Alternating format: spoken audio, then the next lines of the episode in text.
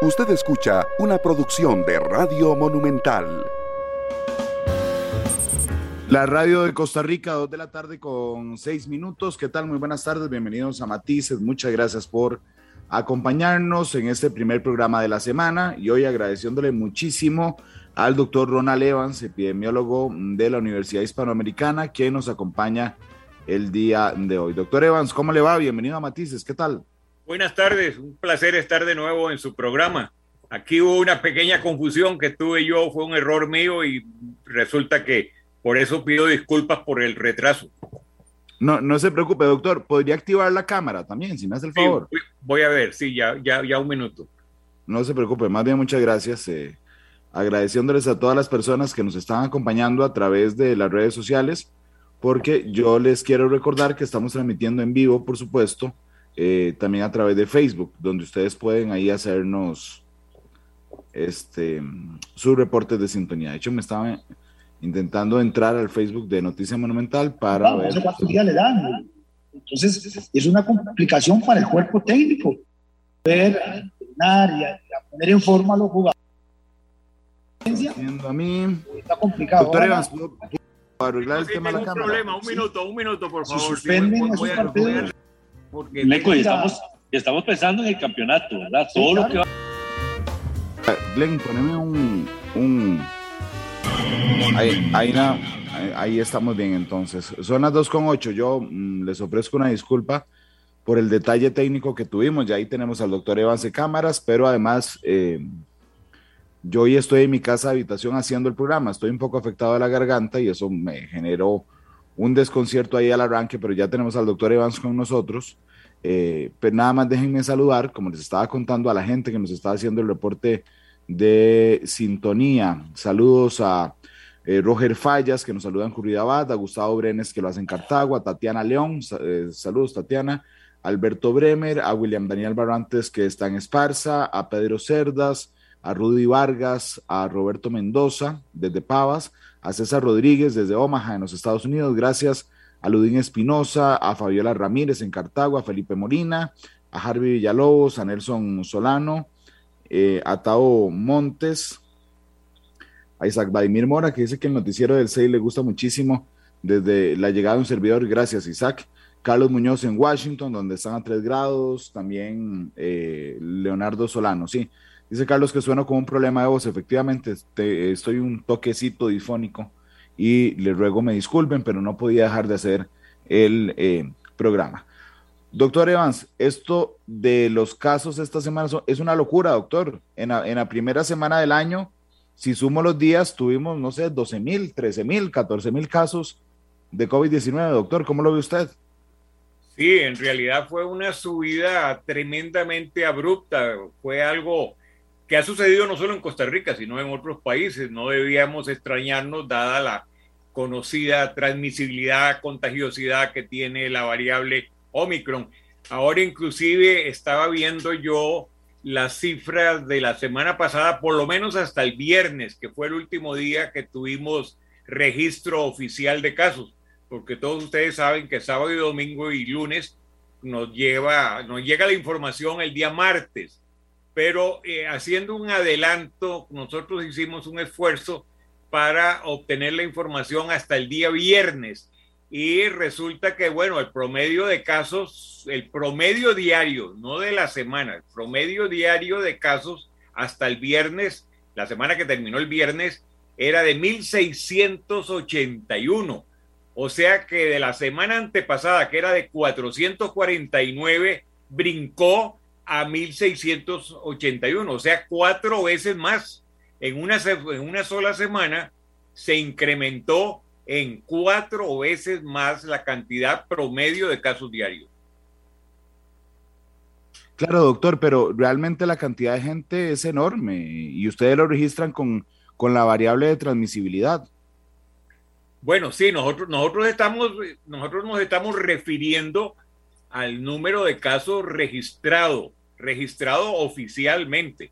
Sabemos que eh, los casos asintomáticos o, aquellos casos oligosintomáticos que tienen pocos síntomas o signos son mucho mayores, pero eh, nosotros hablamos en términos oficiales y el registro oficial hasta el viernes, sumando los siete días hasta el viernes y dividido entre siete para sacar el promedio diario, nos dio esa cantidad, 1.681 casos por día, no por semana, por día, registrados oficialmente. Sí, doctor, esto, esto usted nos decía que se ha visto prácticamente en todo el mundo. A mí, a mí me preocupa y quiero saber su opinión porque en algún momento estábamos todos celebrando, se cerró el SEACO, eh, se cerró el SEACO y, ya se liberaron todas las restricciones, estábamos muy felices y tuvimos que recoger un montón de golpe. Eh, doctor, ¿le parece que cantamos victoria antes de tiempo de alguna manera? No necesariamente, simplemente paró, se detuvo eh, la ola ocasionada por la variante Delta. Eh, llegamos a, 50 casos al día, es decir, eh, cifras insignificantes como pocas veces se había visto. Pero mientras tanto, ya comenzaba a rodar el Omicron en Europa, en Estados Unidos, y a nosotros nos llegó con un retraso, pues, de varias semanas, pero nos llegó de frente y en cuestión de tres semanas tenemos esta situación actual que como le digo yo, estamos por encima de 1.600 casos de promedio para el día viernes, hasta el día viernes. Vamos a ver qué nos dicen mañana los tres días estos de sábado, domingo y lunes para tomar en cuenta la semana común y corriente que siempre termina para nosotros el día sábado. Pero quisimos traer este adelanto para darles una idea de cómo está la pandemia en este momento, pero no solo por el número de casos, hay, algo que nos inquieta también muchísimo y es la tasa de contagiosidad o lo que se llama en epidemiología el índice de reproducción, es decir, la capacidad de contagio que tiene el agente causal, en este caso la variante Omicron. Le, le puedo decir que eh, esta tasa de contagio fue de 2 74 para todo Costa Rica, para nivel nacional, mientras que la semana antepasada había sido de 12.12. Es decir, subió violentamente también la tasa de contagio. Y es más, cuando nos vamos a las provincias para ver qué sucede a nivel provincial, porque nosotros llegamos inclusive a obtener esta tasa de contagio a nivel cantonal, eh, en cuanto a provincias, tenemos que Alajuela tuvo por encima de 3. Alajuela tuvo una tasa de 3.14 y, eh, y Heredia también de 3.12, por encima de 3. El resto sí están por debajo de 3 y repito, la, el promedio para todo el país fue es de, de 2.74, lo cual nos quiere decir que el virus está campeando a diestra y siniestra en todas las provincias. Pero había, doctor, ¿habíamos llegado a esa cifra alguna vez? Porque de todas las veces que lo he entrevistado, yo no me acuerdo, yo, pero puede ser que esté en los registros, que esté tan alta. No, a nivel nacional no. A nivel provincial sí habíamos tenido cifras iguales o más altas, a nivel provincial, pero nunca a nivel nacional. Esta es la cifra más elevada que hemos tenido de contagio desde que comenzó la pandemia y lo cual nos da una idea pues de la gravedad de, cómo está contagiando. Afortunadamente, como ya todos ustedes saben, usted lo ha dicho también, esta es una variante que no es tan patogénica, no es tan virulenta, no es tan letal como la variante eh, Delta, que sí ocasionaba casos muy graves, casos que requieren hospitalización. Y la prueba está en que están aumentando lentamente las hospitalizaciones, pero no en la medida que uno pudiera suponer en vista de estas cifras tan altas de casos. Claro, doctor, le pido, le pido una transparencia completa en este tema. ¿Usted cree que el hecho de que no se dispare la mortalidad, sino los contagios, tiene que ver con, con las características propias de la variante Omicron o tiene que ver con la vacunación? Probablemente con las dos cosas, ¿no? Con ambas. Es decir, porque usted no puede, uno no puede negar el efecto de la vacunación cuando ya hay el, el 77-78% de la población que ha recibido al menos una dosis y también el efecto de la variante Omicron, que desde que apareció en Sudáfrica se mencionó esa menos capacidad de virulencia que tenía. Es decir, esto se, supo desde el principio y ha sido ratificado en Europa y en Estados Unidos. Cuando ha habido eh, días en que han habido no centenares de casos por día, sino ha habido días en que ha habido millones de casos, dos, tres millones de casos nuevos en un solo día. Y sin embargo, esto lleva ya varias semanas y todavía afortunadamente, a pesar de que la situación es grave, por ejemplo, en, el Reino Unido estaba leyendo que es bastante grave, sin embargo, dado esa cantidad de casos, si hubiera sido con Delta, ya hubieran colapsado todos los servicios nacionales de salud de Europa y también el servicio eh, norteamericano, que es prácticamente privado. Pero en verdad, y, eso es lo más transparente, porque eh, yo no tengo por qué eh, no serlo en, estas situaciones de, del COVID, no tengo por qué ocultar nada. En realidad, muchas veces inclusive puedo decir, hasta no se sabe en qué medida, en este momento no sabemos en qué medida puede ser atribuido a la vacunación o al efecto también de la enfermedad natural porque hay que tomar en cuenta la cantidad de millones de personas que ya están infectadas y que tienen algún tipo de protección, algún tipo de inmunidad. Pero la ciencia en este momento no me puede decir en qué porcentaje es atribuible a la propia actividad de Omicron, es decir, per se, o a la, a la acción de las vacunas y de la infección natural. Probablemente los dos factores están influyendo. Doctor, pero podemos llegar a sostener varias eh, frases confirmadas entonces o varios enunciados. Estamos en el momento de más alta transmisibilidad en el país del COVID-19, ¿es correcto?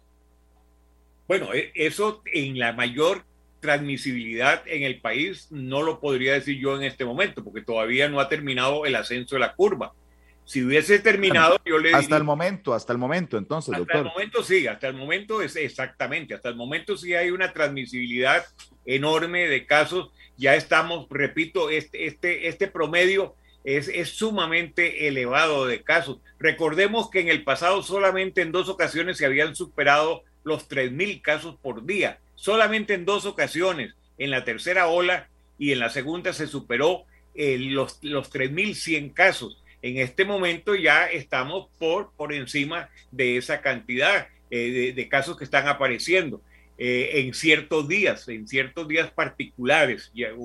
Vamos a ver cuáles van a ser las cifras que nos anuncian mañana para ver si se sobrepasó esas cantidades que yo le acabo de mencionar. Pero, sí, pues, lo que usted me pregunta en este momento sí, sea es el número mayor de casos que en un solo día que se han. Que claro. Pero entonces tenemos la mayoría de casos diarios, sí, hasta el momento. Tenemos la mayor transmisibilidad, sí. Es cierto que la variante Omicron genera más contagios, sí. Sí. Pero aquí vamos, a, aquí vamos a las otras dos que son delicadas. Es cierto que la variante Omicron genera menos muertes.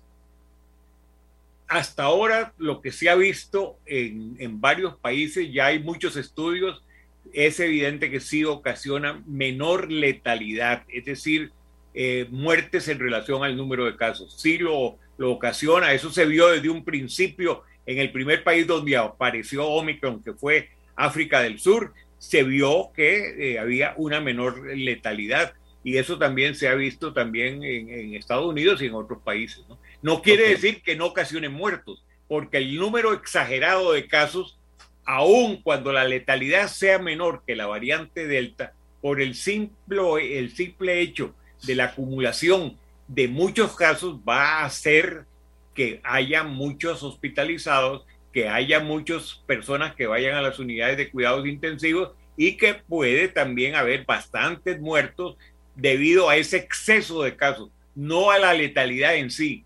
Porque, por ejemplo, vamos a suponer, si la letalidad de, Delta fue en un momento dado 5 o 4 por, por ciento, y en este momento la letalidad de Omicron es de 1 o menos de 1, pero la mayor, pero hay una enorme cantidad de casos superior en Omicron a que en Delta, pues muchas de esas personas, a pesar de que pueda ser apenas de un 1% la letalidad, muchas de esas personas van a morir por el simple hecho de, de haber un número de casos muy elevado.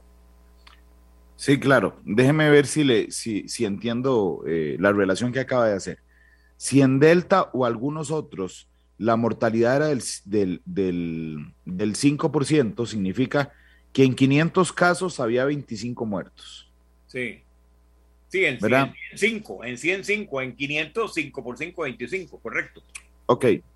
Sí, perdón, en 500, no, con 5% en 500 había 25. Sí, sí, sí, sí, exacto. Ok. Con, la Omicron podemos tener 2.500 casos en un día y vamos a ver los mismos 5 muertos, solo que en relación a los casos es menos. Exactamente, correcto. Pero si usted pone, por ejemplo, en lugar de 2.500, pone 5.000, vamos a tener 50 muertos. 50 muertos, va a haber el doble que en el caso que si fuera la, variable delta.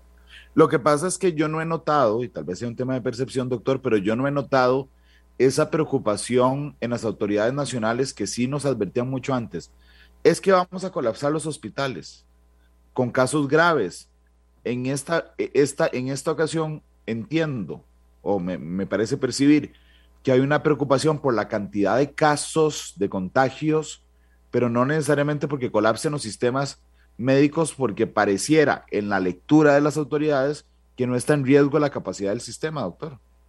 Bueno, pero eso podría interpretarse de otra manera, que las autoridades están creyendo o están estimando que no se va a elevar tanto el número de casos como para llegar a ese ejemplo que acabamos de dar, que es un ejemplo hipotético. Yo no estoy diciendo que es un ejemplo 100% seguro, porque yo no sé si la letalidad en general de Omicron va a ser de 1% o va a ser mucho menor de 1%. Eso fue un ejemplo para, para simplemente para este, que simplificar las cosas. Doctor, cuando yo leí, cuando yo leí en el diario El País, si no me falla la memoria, una entrevista que le hicieron a una doctora española que estaba en Sudáfrica cuando, cuando descubrieron el Omicron, ella decía, no, suave, es que aquí se vive como una gripecilla, aunque si es una, una variante más o una gripe. De su experiencia, de lo que ha estudiado, de lo que ha oído ahora, estamos viviendo el Omicron hoy en Costa Rica como una gripe más fuerte, pero una gripe más. Eh, es un poco peligroso eh, hacer el símil con una gripecilla, una gripecita más. Me acuerdo que eso fue lo que dijo Bolsonaro cuando comenzó la pandemia con con el, con el eh, Delta, que era inclusive antes con, con las primeras variantes, alfa, beta, gamma, dijo Bolsonaro, llegó a decir que eso era una gripeciña, que eso era cualquier cosa. Este, en verdad no se puede así considerar de un todo al Omicron como cualquier cosa pasajera. Es mucho más benigna. Eh, hay muchas esperanzas, inclusive puestas en que a la larga esta eh, va a ser el fin o, por lo menos va a pasar a la endemia como una enfermedad estacional, va a quedar como una, una enfermedad respiratoria viral estacional, lo mismo que el caso de la influenza o el caso del virus sincicial, va a quedar igual. Pero este, en este momento nosotros no podemos considerar que sea totalmente inocua, que sea como un catarro común, porque no lo es porque sí puede ocasionar muertes. Y al ocasionar muertes no lo podemos, digamos, descuidar y no lo podemos eh, eh, pensar o estimar como cualquier cosa. Hay que tener mucho cuidado eh, sobre el particular. Volviendo a lo que usted nos dijo, al comentario que usted ha hecho, posiblemente en las estimaciones del Ministerio de Salud y de la Caja, va a haber sí muchos casos pero la letalidad va a ser tan baja que no va a llegar de un todo a colapsar como sí lo hubo en el pasado con la variable delta, que en un momento dado nos vimos en circunstancias muy especiales y, muy riesgosas por estar prácticamente al nivel de saturación en los hospitales y en unidades de cuidados intensivos. Doctor, pero lo que yo sí estoy viendo en las últimas semanas, a la gente que tiene esa variante Omicron, tengo familiares que la tienen, eh, yo estoy afectado hoy de la garganta y, por los protocolos del canal me vine para mi casa y me fui a hacer la prueba, estoy esperando el resultado. Pero la gente que ya padeció esas, el Omicron, le dice a uno, es como una gripe fuerte. A, a eso me refería, porque es un hecho que es más benigna, es un hecho que tiene menos letalidad. Sí. Eh, pareciera ser efectivamente una gripe fuerte. Es mucho más parecida al catarro común, inclusive en la sintomatología.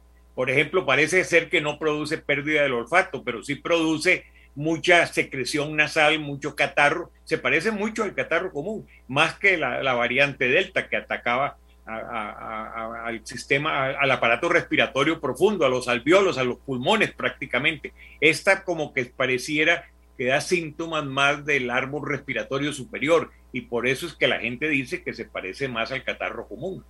Sí, que es, que es interesante, doctor, porque una de las, de las particularidades del, del, del COVID-19, perdón, inicial, usted lo explicará mucho mejor que yo, es que tenía esas especies de llaves maestras donde entraba prácticamente a cualquier órgano del cuerpo, ¿verdad?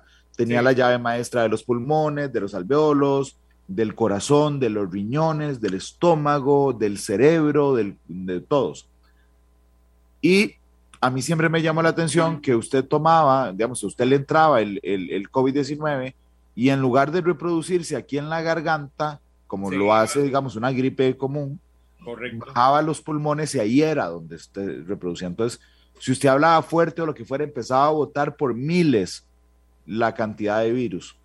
En este caso, pareciera que esa reproducción es más en la garganta, si me lo permiten una explicación. En las vías respiratorias superiores. Sí. Ok, y entonces significa que pasa esto que, está, que me está pasando a mí, que usted siente congestión, que usted tiene los ojos llorosos, pero que usted sigue oliendo, sigue saboreando, y, creo que es importante decirle a la población, particularmente en una época que venimos del frío, cuáles son las diferencias de los síntomas o cómo puedo yo identificar que es un catarro común o es COVID-19. Pareciera que la única forma es acudir al médico.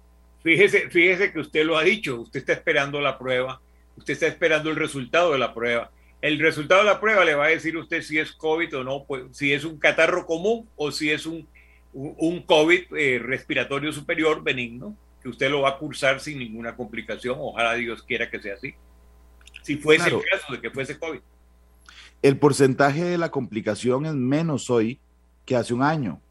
Claro, claro que sí. Con, el, con esta variante Omicron las complicaciones son mucho menores. Y, y usted lo dijo también muy claramente, no ataca al estado general, al sistema general. Ahora, si usted es una persona inmunosuprimida, si usted es una persona que no tiene vacunas, que no ha tenido tampoco ninguna infección natural, ahí sí puede haber peligro de que se le complique, a pesar de que es mucho menor la gravedad, pero pudiera complicársele dadas esas circunstancias. Por ejemplo, que usted sea una persona mayor, de mayor que no lo es, pero vamos a suponer una persona de, de más de 75 años de edad que no ha tenido, que no se vacunó, que no tuvo la enfermedad, es decir, que no tuvo protección natural, en ese caso pudiera complicarse la situación. Pero entonces la cantidad de casos sí nos ha ayudado a tener, aún no digamos inmunidad de rebaño, pero sí algo cercano, doctor Claro, evidentemente que sí, porque eh, no es lo mismo, le voy a decir, eh, le voy a dar un ejemplo. No es lo mismo, por ejemplo, la humanidad en este momento actual, con su sistema inmunitario que ya prácticamente en, más de mil millones de, casos ha tenido ya contacto con el virus desde el principio, a cuando comenzó la pandemia. Cuando comenzó la pandemia, en, vamos a decir, febrero, marzo del 2020, eh, el sistema inmunitario era como una página en blanco con respecto al coronavirus, a este coronavirus, al COVID-19, ¿verdad? Al COVID, eh, el, que, el, que el que está ocasionando la pandemia. Era un sistema inmunitario totalmente en blanco, no había tenido experiencia, no estaban preparadas las células T, las células eh, B, no estaban preparadas para una resistencia tisular, no había anticuerpos, no había ningún mecanismo de protección. En este momento sí lo tenemos porque, ya repito, no solo hay más de mil millones de personas que han tenido la enfermedad sintomática o asintomática, y en la cantidad de vacunados, que ya son también bastantes millones, pues entonces ya la situación es muy diferente. Nosotros tenemos cierta protección y, y si además a eso le, le agregamos el hecho de que esta variante que está dominando en este momento no sea tan letal como la anterior, como la Delta, pues entonces la situación, vamos a decirlo así, es un poco más halagüeña o por lo menos hay mayor eh, protección, podemos sentirnos un poquito más protegidos con el ataque de esta variante que con la anterior. Por esas dos razones, por la razón de la vacunación y por la razón de la inmunidad natural dada por la cantidad de millones de personas que ya han tenido contacto con el virus. Doctor, nosotros sabemos que el virus por sí mismo no es un, no es un, no es un ser vivo, es un portador de, material genético ¿verdad? que necesita el cuerpo para reproducirse. Y al que no le sirve matar el cuerpo. O sea, cuando un paciente muere, chao COVID, porque el virus se murió con el paciente. Claro. Y entonces ustedes como epidemiólogos siempre, siempre esperan que haya eh, alteraciones en, en el virus para que, o mutaciones en el virus, para que, para que perciba o para que sea más fácil de, de que, para que no mate al paciente, doctor, y el virus sobreviva. ¿De alguna manera era esperable para ustedes lo que está pasando? Porque eso es esperable y los virólogos lo conocen muy bien. La evolución de todas las mutaciones es de que al principio son muy virulentas, pero con el tiempo, cuando se van creando estas transformaciones, estas mutaciones, el virus se va convirtiendo en menos letal, se va convirtiendo en más benigno, por esa razón de que usted le ha dicho, por la propia sobrevivencia. Esa es la historia natural de todos los virus, hasta llegar en algunas ocasiones a desaparecer, porque ha habido en la historia casos en que han desaparecido, inclusive enfermedades que no se volvieron a ver jamás, o quedar ya como una endemia, quedar como un trastorno menor con el cual ya convivimos, se ha llegado a una especie de tregua entre el huésped que somos nosotros los seres humanos y el agente causal que son los virus. Y, y, ejemplo de eso lo tenemos en, en los mismos coronavirus. Hay cuatro coronavirus que son los agentes causales de la mayor parte de los catarros comunes, de las gripes, de las faringitis, de las adenitis, de los problemas de que, padecen sobre todo los niños. Por eso se cree, por eso se estima que esta, eh, eh, este virus a la larga va a quedar como un virus especialmente de los niños, va a quedar como, una, como un catarro de los niños, como un catarro más, como una enfermedad más de un coronavirus. Sería el cuarto o quinto coronavirus que aparecería. Quedaría como una endemia y más que todo para niños y también para los ancianos inmunosuprimidos que tienen un sistema inmunitario muy débil y que pueden caer víctimas. Esa es la esperanza y esa es la creencia de muchos virólogos, epidemiólogos, biólogos que hay en el mundo, que eso, ese va a ser el destino del coronavirus, quedar simplemente como una endemia y como una enfermedad bastante inocua, como un catarro común. Doctor, le está preguntando Pablo Gallens y Kate Omaña si usted ha escuchado hablar o ha leído sobre el Delta Cron, que es una fusión entre las dos variables, entre las eh, variantes, entre la Delta y la Omicron, don Ronald. Sí, yo he leído desde que apareció eh, los primeros casos que aparecieron este, tanto el que apareció en Chipre, que fue descrito por eh, virólogos este, chipriotas de origen griego, eh, y, pero lo que he leído sobre eso es que eso no, representa una variante, eh, no es una variante, lo que ha habido es una coincidencia de el ataque de, de, los dos virus, tanto el Delta como el Omicron, en una persona. Yo no he visto ninguna replicación de ese estudio que eh, dijeron estos virólogos chipriotas.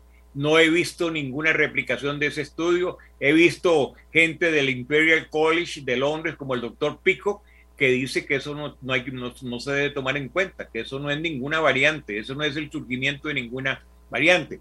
Por allí hay otras variantes, hay otra que apareció en Marsella, que fue traída por este, un, un inmigrante, un migrante que venía de, de Camerún y de, de, África, porque África puede ser eh, el, el, el, reservorio de muchas mutaciones que pueden venir en un futuro, así como salió la variante Omicron de Sudáfrica, ¿verdad?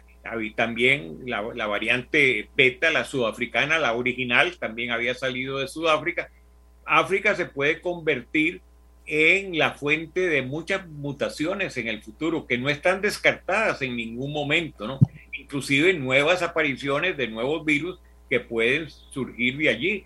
Eh, eh, muchas veces en, en, en, pacientes inmunosuprimidos. Una de las hipótesis que hay del Omicron es que surgió de un paciente que tenía SIDA, que tenía comprometido el sistema inmunitario y allí se desarrolló esta mutación de Omicron y pudieran venir otras también. Otros dicen que no, que más bien vino de, de animales que, eh, que, son los huéspedes que más, más frecuentes de, de, de, estos agentes causales coronavirus. Total, Doctor, que, por, perdón. ¿Por qué África podría ser la sede o el reservorio de esas nuevas variantes? Sobre todo porque, bueno, en África, en primer lugar, eh, va, va, a quedar como, como, un sitio donde hay mucho, muchas personas susceptibles de tener eh, la enfermedad. ¿Por qué? Porque no están vacunados, porque África es el continente de los que tienen menos de vacunados. En algunos sitios no llega ni al 6% de países con inmunizaciones. Eh, África del Sur, que, que se sabe que, que es un, un, país que también tiene mucho desarrollo científico, es un país que apenas llega al 20% de, de vacunados y allí surgieron precisamente estas dos variantes, la variable sudafricana y la variante Omicron. De, por eso, por esa razón, porque hay muchos huéspedes, porque hay muchos susceptibles, por ahí podrían entonces estarse dando eh, pases de, de, virus en muchas personas, ¿verdad? Que a la larga podrían dar origen a algunas mutaciones. No así ya en el continente europeo, en el continente americano, por las razones que hemos estado hablando de, de, de, desde hace rato, que ahí aparecieron las primeras y que este, ya se han ido agotando y que por consiguiente cada vez más son mutaciones muy benignas que tienden a desaparecer o que esa va a ser la tendencia. Doctor, ¿usted cree, en su opinión, que como país nos preparamos adecuadamente para la cuarta ola? Es que yo no sé por qué nos sentimos tan especiales a veces, ¿verdad? Como que no nos va a pasar lo que siempre nos pasa pero basta con ver un poco lo que pasa en Europa para esperarse un mes a que pase aquí. En no, su criterio, no, yo, tomamos yo, las no, previsiones. Yo no, yo no participo de ese optimismo galopante que usted habla de, de nosotros los costarricenses. No, no, usted no, usted no. Las autoridades sí, a veces. Sí, porque la verdad es que no, al contrario, nosotros estamos, yo creo que deberíamos estar mucho mejor preparados para cualquier eventualidad que venga y es que ya lo están diciendo los científicos del mundo, están advirtiendo de que esta pandemia nos debería servir de experiencia para prepararnos mejor para lo que viene en un futuro. Yo no me he cansado de repetir que aprovechemos esta oportunidad para convertir al Inciensa en un verdadero Instituto Nacional de Higiene, no solo para contra los virus y contra las bacterias, sino también contra las enfermedades eh, nutricionales, las enfermedades de, de exceso, no, no, de carencias ya, porque ya nosotros no tenemos el problema de eh, la desnutrición, sino que más bien el problema por exceso, más bien la obesidad. Yo no me canso de decir que Costa Rica debería aprovechar estas ocasiones para preparar más personal, para convertir al Inciensa en un verdadero Instituto Nacional de Salud, que esté preparado para eventualidades que van a venir. No es que puedan venir, es que ya hay un acuerdo casi mundial de que en un futuro vendrán nuevas pandemias, vendrán nuevas epidemias causadas por eh, o, virus no conocidos o virus conocidos, o quizá por bacterias o quizá por hongos. Eso, eso no es solo virosis, pueden haber otros agentes causales biológicos que pueden estar en el camino. Nosotros deberíamos aprovechar eso. ¿Usted se imagina cuál es la capacidad resolutiva que tiene Costa Rica para hacer diagnóstico genómico? ¿Cuánto tardamos nosotros, por ejemplo, en decir que ya había llegado eh, eh, eh, Omicron a, Costa Rica? Y, inclusive, ¿cuántos, ¿cuántos exámenes genómicos se han hecho? Muy pocos, muy pocos. No se han, yo estoy seguro que no se han hecho en todas las provincias del país, o si se han hecho en todas las provincias, no, no se han hecho en los principales cantones del país. ¿Por qué? Porque la capacidad que tiene el país no da para este tipo de diagnósticos que exigen personal muy preparado y técnicas muy, muy, muy selectivas. Por lo tanto, aprovechemos esta ocasión, preparémonos, eh, no, no, no, no, digamos que ya la, la, situación pasó y que vamos a cerrar todo, no, no, al contrario, debemos estar más bien a la expectativa de lo que puede suceder y adquirir, y ya que hemos adquirido experiencia, en el tratamiento de casos, ¿verdad? Porque eso es algo que se ha logrado. Ya no es lo mismo la competencia actual que tienen nuestros médicos de emergenciólogos y los que están en unidades de cuidados intensivos. La experiencia de ahora es mucho, muy superior a la que teníamos en un principio cuando comenzó la pandemia. Todo eso, ese, ese conocimiento adquirido, hay que eh, potenciarlo, hay que repotenciarlo. No se puede decir, no, no, ya, ya todo pasó, ya cerramos el CEACO, ya todo volverá a hacer lo mismo. No, no, no. Vea que no pasó mucho tiempo para volver a, tener la presencia de una variante como la que tenemos en este momento, la Omicron. Doctor, mm, en vista de que nosotros siempre vamos un mes atrasados, un poquito más de Europa, ¿qué sabemos de esta cuarta ola que estamos arrancando nosotros, que estamos empezando a subir? Pero ¿qué sabemos? ¿Cuánto dura? ¿Dónde nos lleva? Eh, doctor Evans por la experiencia, yo, yo trato de, leer, eh, de, estar al día en, bueno, estar al día es casi imposible por la cantidad de, el volumen de información que llega, pero por lo menos lo más resaltante, lo más este, impactante eh, eh, de estar al día de lo que pasa en Europa, cómo están viendo, cómo en Estados Unidos están viendo las cosas. Y este, hay la, prácticamente la creencia de que esta ola va a ser más corta, va a ser, eh, ya se está llegando, en muchos países ya se ha llegado al pico, ya, ya se ha tocado techo y, este, y viene el descenso y el descenso también va a ser más rápido. De tal forma que nosotros podemos estimar que para nuestro país, para Costa Rica, nosotros vamos a tener un ascenso que estamos en este momento en pleno ascenso, ¿verdad? Que esperamos que no se prolongue mucho, Esperamos que no agarre cotas muy altas y que comience a bajar también muy rápidamente y que la duración de esta ola va a ser mucho menor que la, tercera y la segunda ola. Que pareciera teóricamente por lo menos que esta es la ola más fuerte. Es la ola más fuerte en cuanto a quizás puede ser la puede ser perfectamente al final de cuentas puede ser la ola más fuerte en el número total de casos. En eso estoy de acuerdo, pero no en cuanto a gravedad. Y curiosamente puede ser que sea no solo la ola más alta en cantidad de casos, sino la ola que nos genere eh, inmunidad de rebaño, doctor Evans. Bueno, es que esa, e, ese es otro, eso es otro de, de, las tendencias que se dicen en el mundo, de que esta podría ser la solución, ya lo han anunciado varias personas, varios virólogos, varios eh, científicos, diciendo que esta podría ser la, forma natural en que adquiriríamos una inmunidad de rebaño, porque ya la humanidad, nadie se escaparía a, esta, a, tener Omicron, ni siquiera los países que han salido más o menos bien afortunados en cuanto a, la, a, haber tenido el, ataque de la Delta, hasta esos países van a caer en, el caso del Omicron, por la altísima contagiosidad, porque ya va a ser un catarro común un poquito más grave, ¿verdad? Más grave que el catarro común que lo conocemos, la gripe común, ¿verdad?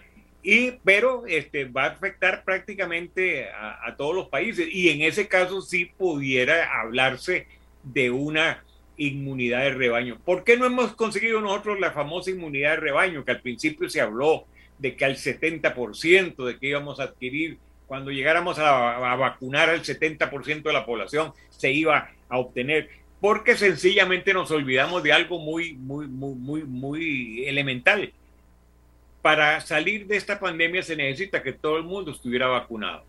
¿Y quiénes están vacunados? Únicamente los países este, que tienen dinero, que han podido comprar vacunas y otros países de, tipo intermedio como Costa Rica, que también han comprado vacunas y que se han podido inmunizar por lo menos en, en términos por encima del 70%. Pero el resto del mundo no ha tenido esa dicha, ¿verdad? Ya hemos dicho que apenas el 60%, el 60% de toda la población mundial tiene como mínimo una, una dosis de vacuna, apenas el 60%. Y se calcula que para poder decir de llegar a adquirir una inmunidad de rebaño global, es decir, ya de todo el mundo humanitaria, se necesitaría como mínimo que la humanidad tuviese el 70% con las dos dosis, no con una, como dije ahora, el 60% con una dosis, no, sino el 70% con las dos dosis la población mundial vacunada para poder aspirar a que en ese momento sí podríamos aspirar a una inmunidad de rebaño. Doctor, son las 2.48. Hay una realidad. En esta última semana tenemos exactamente la misma cantidad de casos que los últimos dos meses. En una semana comprimimos los dos meses en la cantidad de casos, es muy alto. Eh, estamos en el pico de transmisibilidad hasta el momento del COVID-19 en Costa Rica Así es que volvemos a hablar de eso y de la distribución por provincias que ustedes han notado en la Universidad Hispanoamericana. Son las 2.48. Vamos a la pausa. Regresamos con más del doctor Ronald Evans con nosotros en Matices.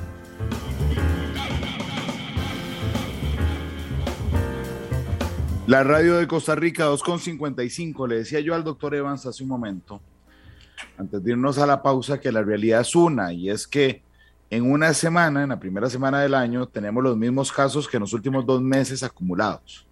Es decir, realmente estamos en un momento crítico respecto a la transmisión del virus, no necesariamente en hospitalizaciones y en muertes.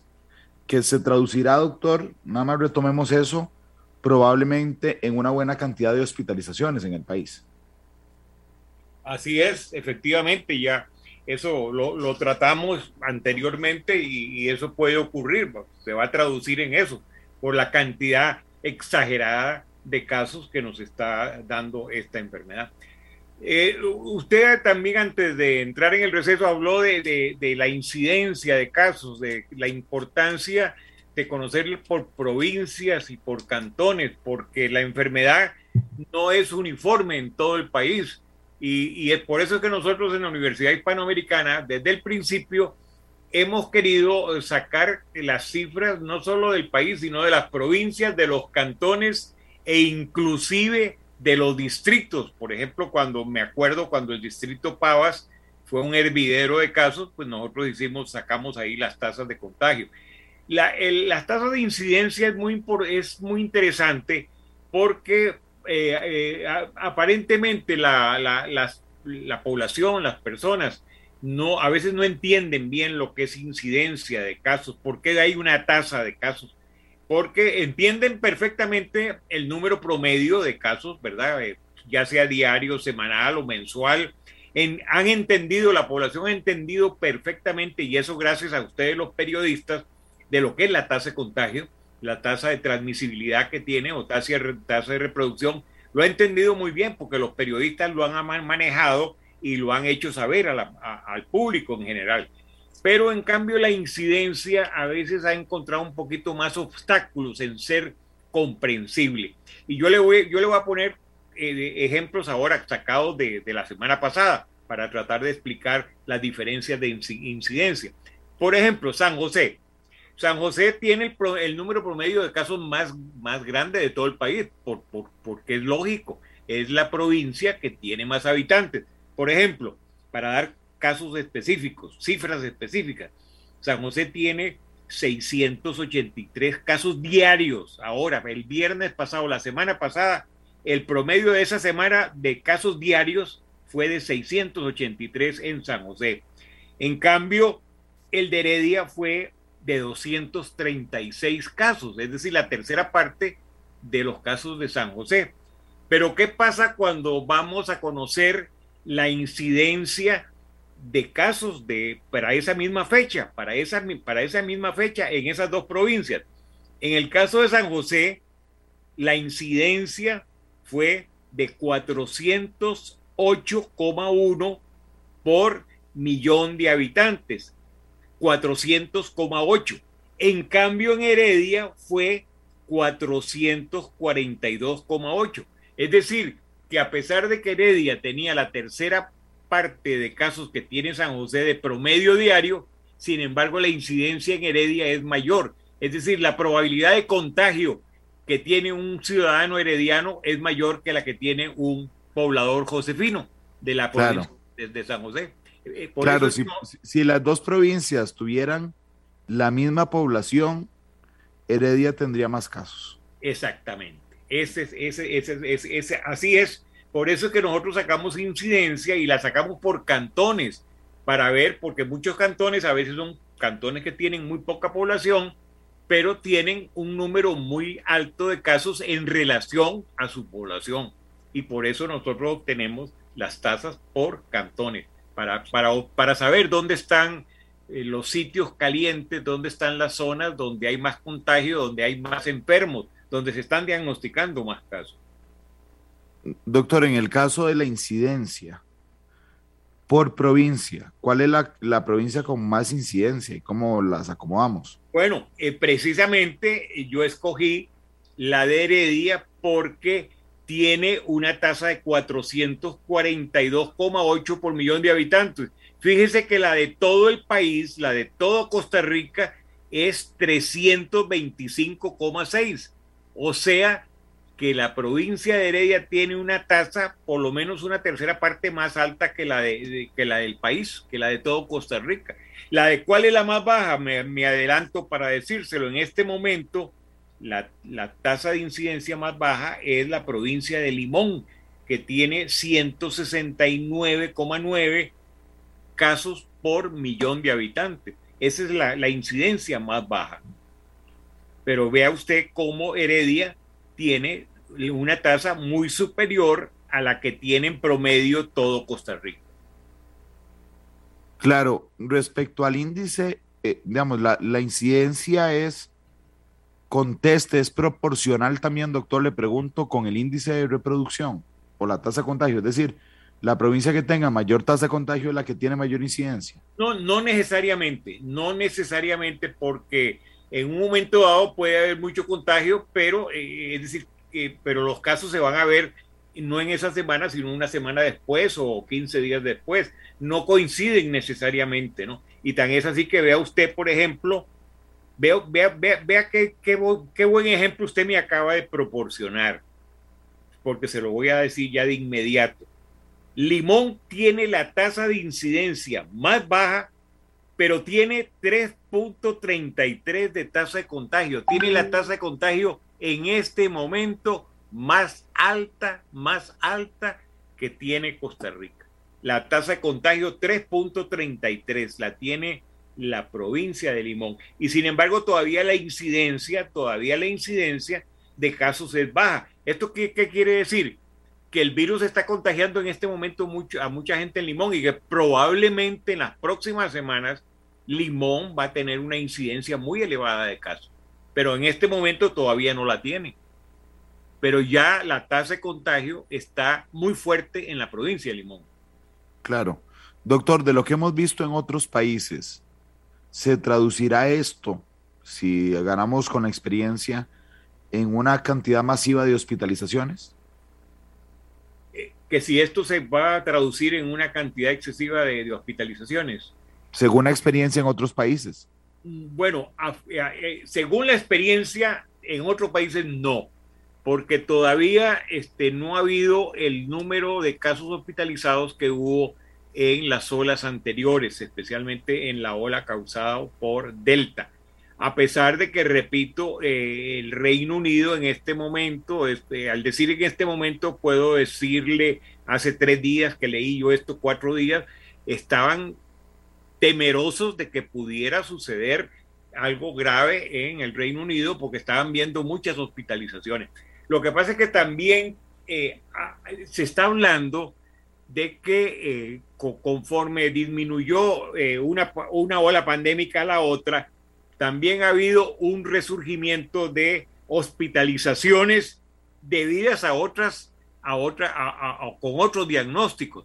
Pero lo que pasa es que muchas veces, por ejemplo, llega una persona, se hospitaliza una persona con un infarto al miocardio, pero esa persona se contagia también con el COVID. Llega, llega al hospital, ¿verdad? A lo mejor primero la llevaron por, por el infarto porque tenía un dolor muy intenso, le había caído la presión arterial, estaba mal, etcétera. Lo hospitalizan, pero también eh, se le diagnostica COVID.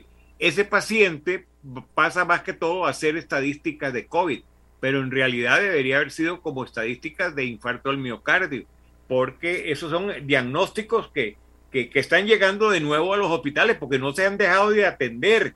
Han estado, digamos, puestos a un lado porque la emergencia ha sido el COVID, pero en realidad eh, estamos en presencia de, otras pandemias, y la pandemia de las enfermedades crónicas, eso no la podemos negar.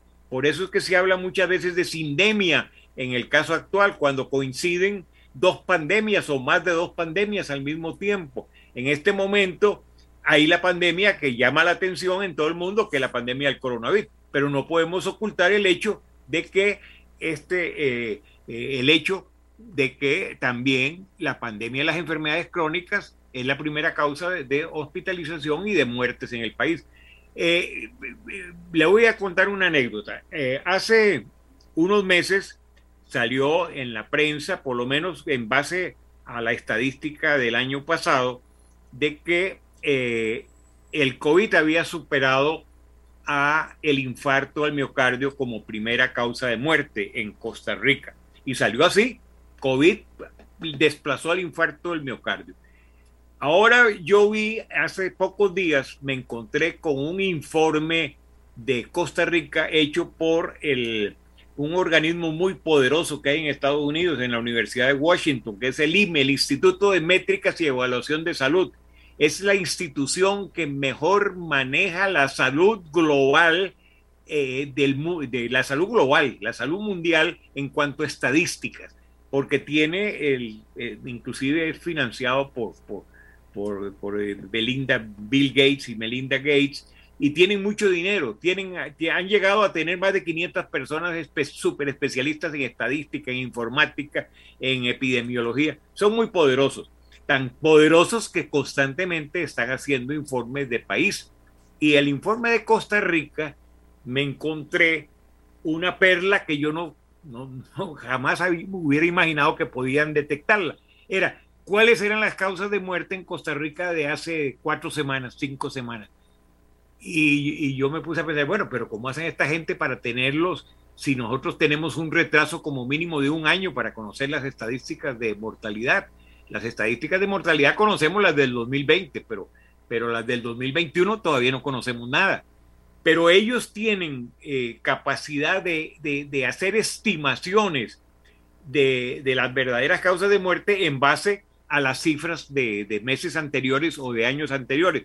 ¿Cuál es la sorpresa que yo me di hace la, la, la mortalidad de hace dos meses o un mes?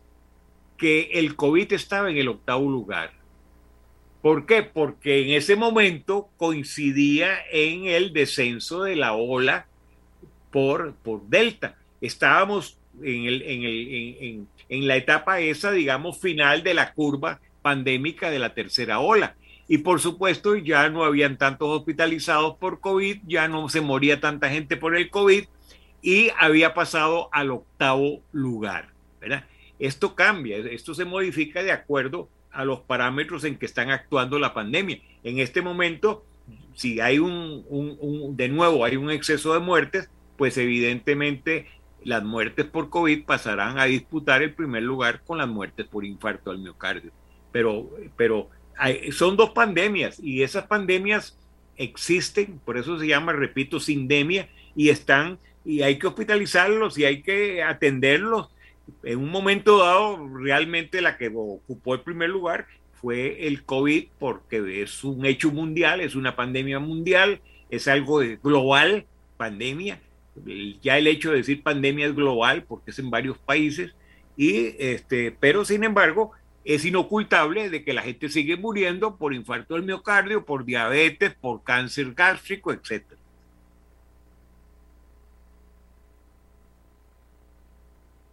Claro, doctor, y, además me parece de la percepción que tenemos durante los últimos días y de los números de contagio, que donde sí pasará factura la Omicron en prácticamente lo inmediato es en la cantidad de gente que no puede ir a trabajar. Ah, eso sí, e, eso, eso sí, exactamente. Eh, eh, eh, y eso es un problema, eso es otra, eso es otra sindemia. Es la parte de el, el, problema económico, el problema social que está ocasionando esta pandemia, ¿verdad?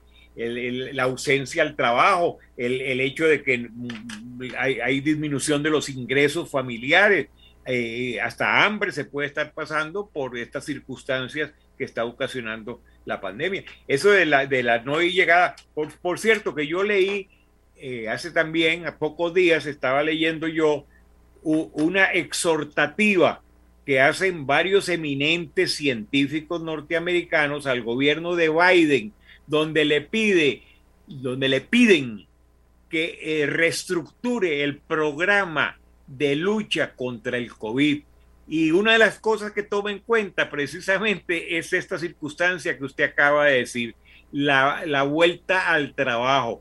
Están, hay una parte en que me llamó la atención porque dicen que realmente eh, eh, los pacientes con Omicron este, hasta debiera, digamos, este, bueno, los que están después de pasar tres días, cuatro días eh, en cuarentena o aislados, que deberían de inmediato volver al trabajo para, para, no causar más daño a la economía por el ausentismo laboral.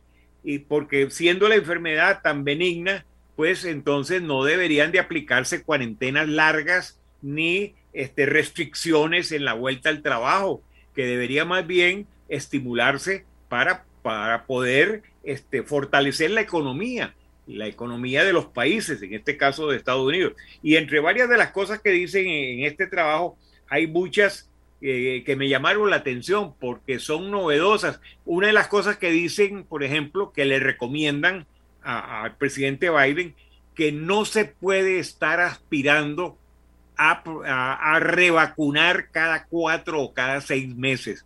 Que eso, eso es posible, pero no es lo deseable que eso no es lo deseable de estar eh, teniendo que revacunar cada cuatro meses o cada seis meses, que con, un, que con las dos terceras dosis y un refuerzo, que con eso es más que suficiente, sobre todo cuando estamos siendo atacados por una variante que aparentemente, hasta que no se demuestre lo contrario, es mucho más benigna y no ocasiona tanta letalidad ni tantas hospitalizaciones como las anteriores. Este, este, este, este, este trabajo me pareció muy interesante porque le piden al presidente de que reactualice el programa y, lo modifique y lo adecue a las circunstancias actuales. Algunas de estas cosas yo sé que son anatema, pudieran ser este, rechazadas por alguna gente, pudiera decir que es aventurado eh, decir ciertas cosas porque podrían producirse daño más bien a la población pero en, verdad habría que reactualizar muchas cosas, habría que ver qué es lo que está sucediendo con estas variantes. No podemos este, tratar de combatirla con los mismos métodos con que lo hemos hecho en los dos años anteriores con, con el COVID. Hay que readecuarse a las circunstancias, a los cambios y producir este, eh, políticas eh, y desarrollar actividades eh, que sean consecuentes con la realidad que se está viviendo. Doctor, nos dicen en Facebook que el mayor problema en otros países ha sido el alto contagio entre funcionarios de salud, que a pesar de tener menos complicaciones, les impide también presentarse a laborar. Y es que uno de los más expuestos son los, funcionarios de salud, justamente, doctor Evans. Sí, como no, y en algunos países el, la baja de personal de salud, y al decir baja quiero decir mortalidad, por ejemplo en Venezuela, la mortalidad, de los médicos es elevadísima, eh, sobre todo en, los, en en los dos primeros años de, la pandemia, o por lo menos en los primeros 20 o 16 meses. En efecto, eh, los, médicos y los, el personal de salud, en general el personal de salud, no solo médicos, enfermeras, este, microbiólogos, todas las personas los, de limpieza, los auxiliares, toda la gente que está en primera línea de combate, pues es la que está más expuesta a tener el virus. Pero fíjese también que vea que vea que no solo el personal médico, sino que en estos días leíamos en la prensa de que miles de vuelos aéreos habían sido suspendidos porque no había personal para, ni pilotos ni aeromosas había en suficiente número para volar muchos aviones porque estaban siendo atacados por, eh, por el virus. Y, eso hay que tomarlo en cuenta. Hay, en efecto, nadie va a decirle a un piloto, digamos, que esté, aunque sea con Omicron, que se monte a manejar un avión porque a lo mejor no está en condiciones adecuadas, ¿verdad? A lo mejor le duele la cabeza, no tiene visibilidad, no, no está con, su mente despejada y, pudiera ser un peligro pues, que, esté manejando uno de estos eh, aviones que llevan 100, 200, 500 personas, de 500 pasajeros. Entonces, hay que tomar en cuenta, todos los factores esos hay que tomarlos en cuenta, pero quizá en otro tipo de trabajos más ligeros, trabajos menos riesgosos, podría este, ser menos este, fuerte las medidas para evitar el ausentismo laboral, porque eh, evidentemente hay un, hay un ataque directo a la economía de, todos los países que están siendo afectados por el coronavirus. Eso, eso lo hemos visto en Costa Rica y lo, y lo están viendo todos los países del mundo, lo están viviendo. Unos más, unos menos, pero todos lo están padeciendo. Dice Amalia Montero, excelente programa, escuchar al doctor Evans es una clase magistral. Y Tatiana León dice que con esta información persiste, la directriz se pregunta de la presencialidad en los centros educativos.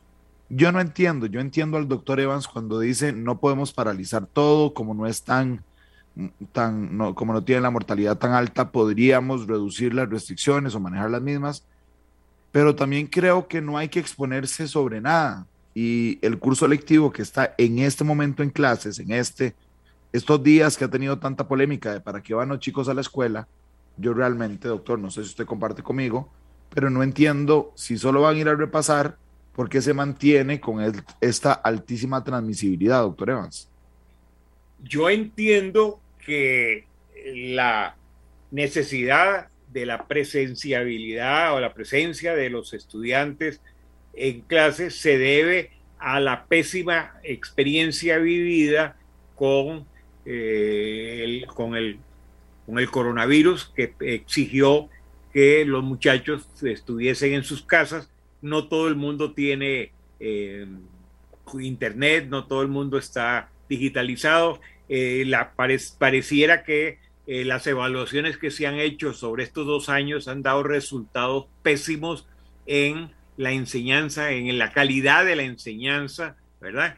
Y lo que quiere el ministerio, pues, es darle una vuelta a esta situación tremenda que está afectando a miles de niños, que he leído este, reportajes que hablan de que niños de tercero y cuarto grado no saben leer, no saben escribir, sobre todo por los cambios que han habido en la pedagogía, en la enseñanza, de que ahora no se requiere mucho. Yo de esto no soy experto, lo repito, ¿no? Me estoy metiendo en terrenos minados porque yo no soy experto en, educación primaria, y, pero he leído de que este, se ha cambiado mucho la enseñanza, que ahora no se exigen exámenes, que ahora todo todos los niños tienen que pasar de grado, y si a esto se le agrega esta hecatombe de la no presenciabilidad, no presencia de los niños en aulas que tienen, que hay poblaciones pobres que no pueden, madres que, inclusive trabajan, madres que no tienen internet, que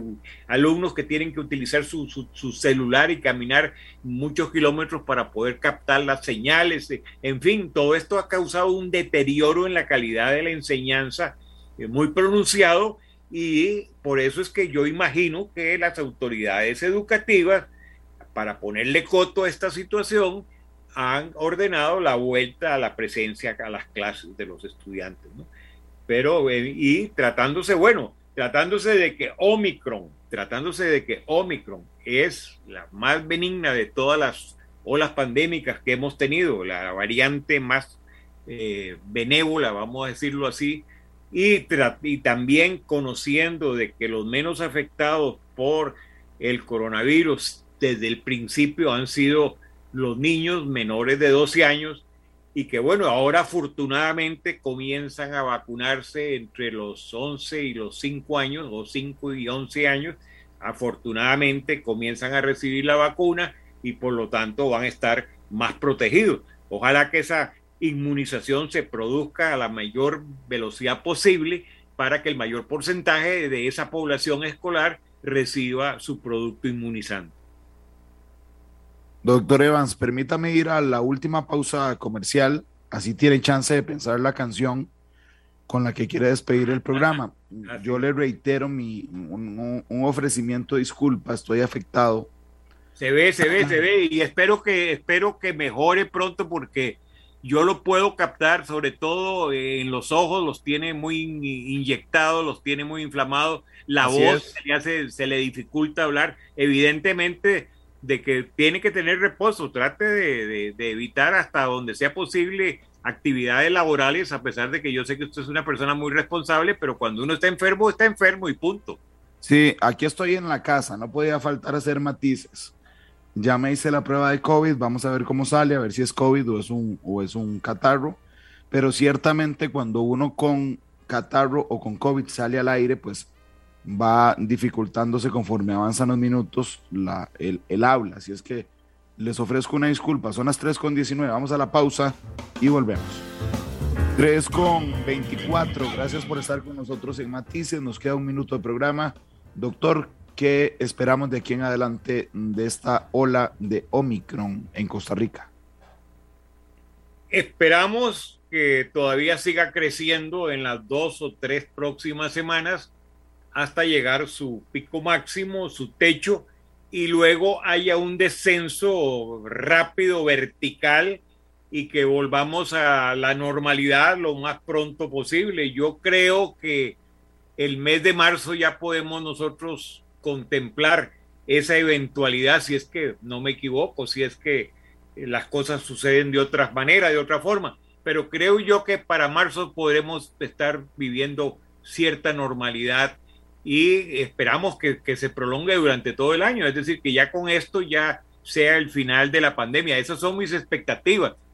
Puedo errar, puedo equivocarme, puede aparecer otra variante, no está eh, descontado de que esto suceda, pero yo soy optimista y creo que, bueno, que esta variante Omicron yo creo que va a ser el, el final por lo menos de los días del, del coronavirus tal como lo conocemos actualmente y repito, quedará como una enfermedad más endémica de las que tenemos tantas, hemos tenido tantas experiencias con otras, tipo influenza, tipo catarro común, tipo virus incisional.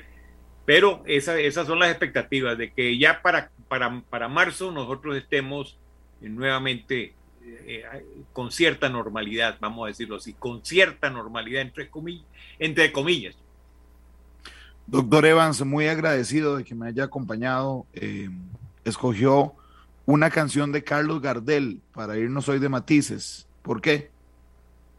Bueno, porque a pesar de que yo no soy un gardeliano clásico, yo no soy este, tampoco un amante de los tangos, pero siempre desde niño esa canción me ha llamado mucho la atención y además siempre eh, he admirado esa calidad vocal que tuvo el genial Carlos Gardel, uno de los más grandes cantantes de habla hispana, de habla castellana, vamos a decirlo así, que, ha que hemos tenido. El día que me quieras, de Carlos Gardel. Doctor Evans, muchas gracias por acompañarnos. Y antes de que despidamos el programa o que usted lo despida, este, le deseo una pronta recuperación y de que no sea COVID y que sea un catarro común y que en todo caso lo supere rápidamente y efectivamente. Gracias, doctor, porque fíjese que no me siento tan mal, pero la garganta sí, sí, sí resiente mucho, particularmente estar, estar al aire, doctor. Pero muchas gracias por sus buenos deseos. Cuídese, cuídese. Este programa fue una producción de Radio Monumental.